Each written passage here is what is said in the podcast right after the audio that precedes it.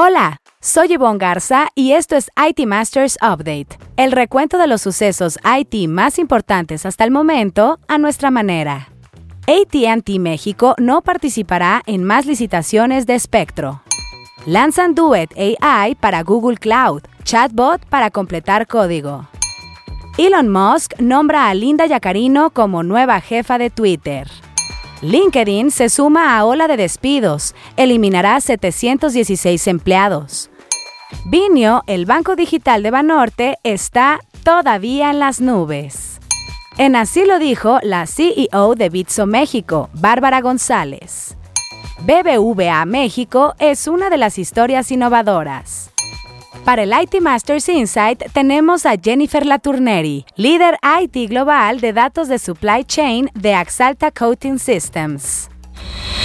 ¿Qué tan difícil verá ATT México el mercado de telecom mexicano que ha regresado al Estado las bandas de 800 MHz en las regiones 5 y 9, Advanced Wireless Services y la banda de 850 MHz?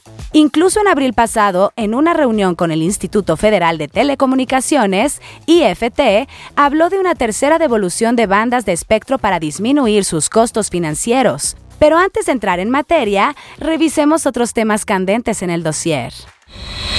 Linda Yacarino, ex jefa de publicidad de NBC Universal, fue anunciada por el empresario Elon Musk como la nueva CEO de Twitter.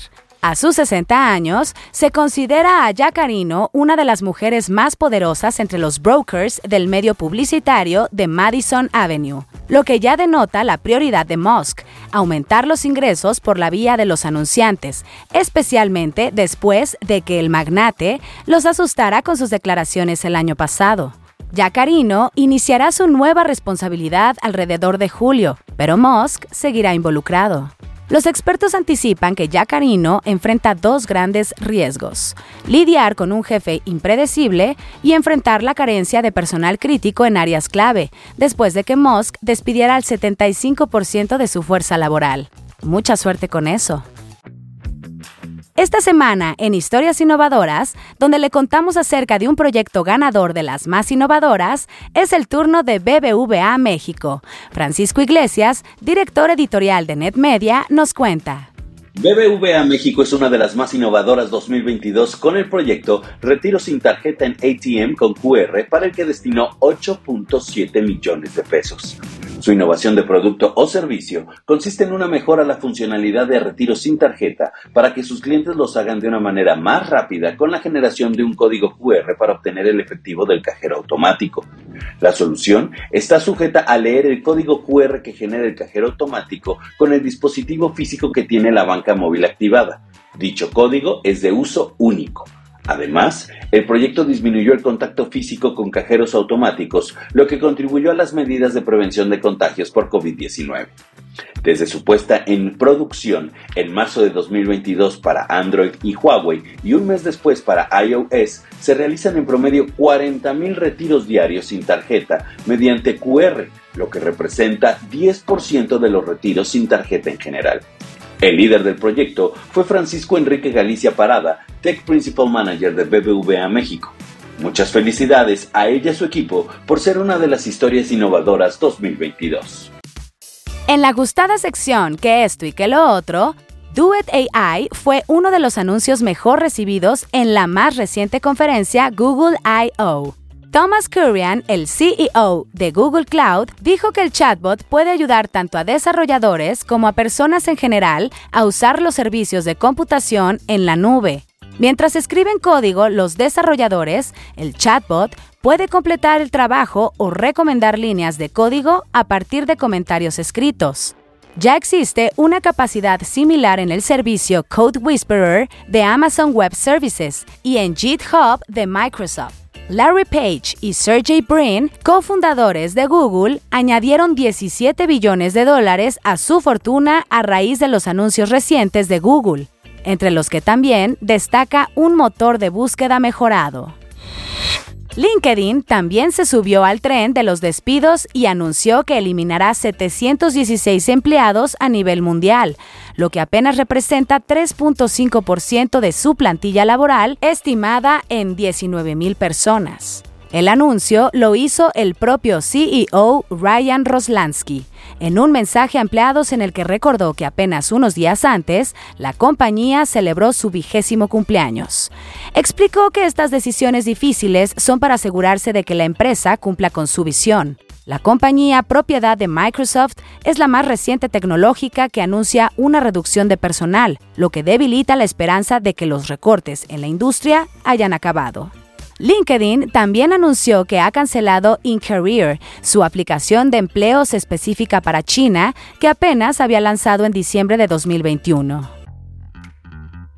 En Todavía en las nubes, esta semana tenemos a Binio, el nuevo banco digital de Banorte, que ya hasta tiene director general, Víctor Moya, quien viene del mundo fintech, pero su puesta en marcha todavía no se concreta. Dicen que comenzará a operar para finales de este año, un nuevo retraso luego de que se esperaba para el primer trimestre de 2023 y luego para el segundo. Los que saben del tema aseguran que esto se debe a que siguen haciendo pruebas internas, ya que no es un producto, sino un banco completo. Seguiremos al pendiente.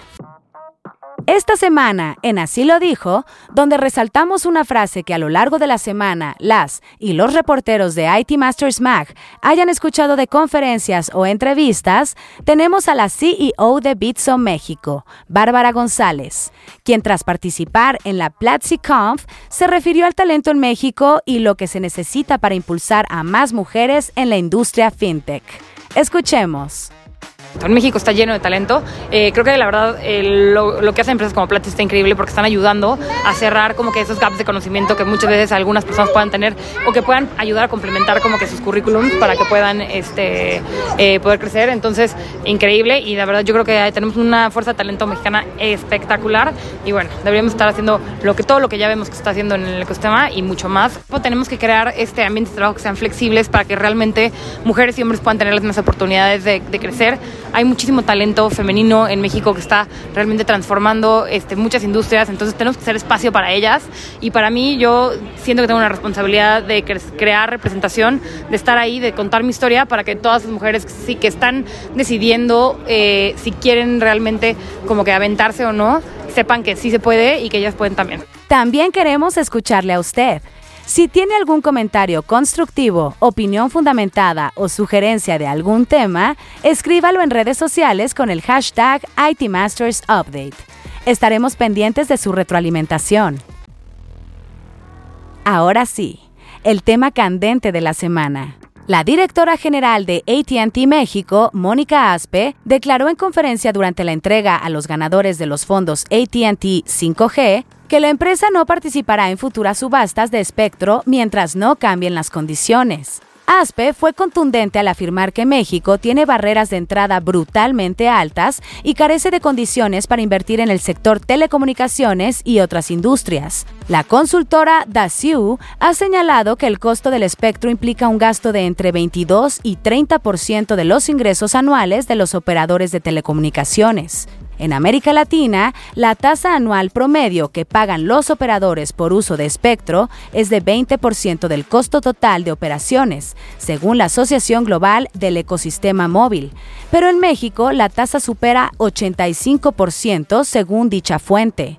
ASPE dijo que existen enormes retos financieros para el despliegue de la red de quinta generación, pues las empresas que invierten no ven retornos de inversión adecuados para el IT Masters Insight de la semana, en la que un líder IT nos comparte una recomendación de algún reporte, libro, reflexión o estrategia, es el turno de Jennifer Laturneri, líder IT global de datos de supply chain de Axalta Coating Systems.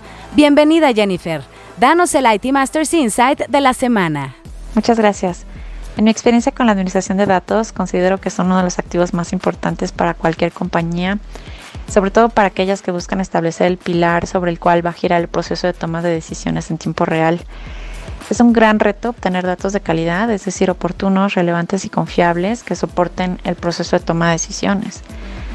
Recomiendo una implementación de una cultura interna de calidad de datos que sea comunicada, que sea cascadeada en la organización, siempre enfatizando la relevancia para la toma de decisiones, la corresponsabilidad, estableciendo el uso de herramientas adecuadas, el desarrollo de procesos y políticas que permitan una adecuada generación y administración de los datos. Para el siguiente IT Master Insight, tengo el gusto de nominar a Luis Veraza, IT Head of Workplace en Bayer. Muchísimas gracias Jennifer por tu IT Masters Insight de la semana. Buscaremos a tu nominado para el próximo episodio. Si quiere leer más sobre lo que aquí le contamos o novedades del mundo IT, visite nuestro sitio web itmastersmac.com o síganos en redes sociales como NetMedia. Hasta aquí este episodio de IT Masters Update, porque su opinión es más valiosa cuando está bien informada. Tiene aquí una cita todos los lunes. Buen inicio de semana.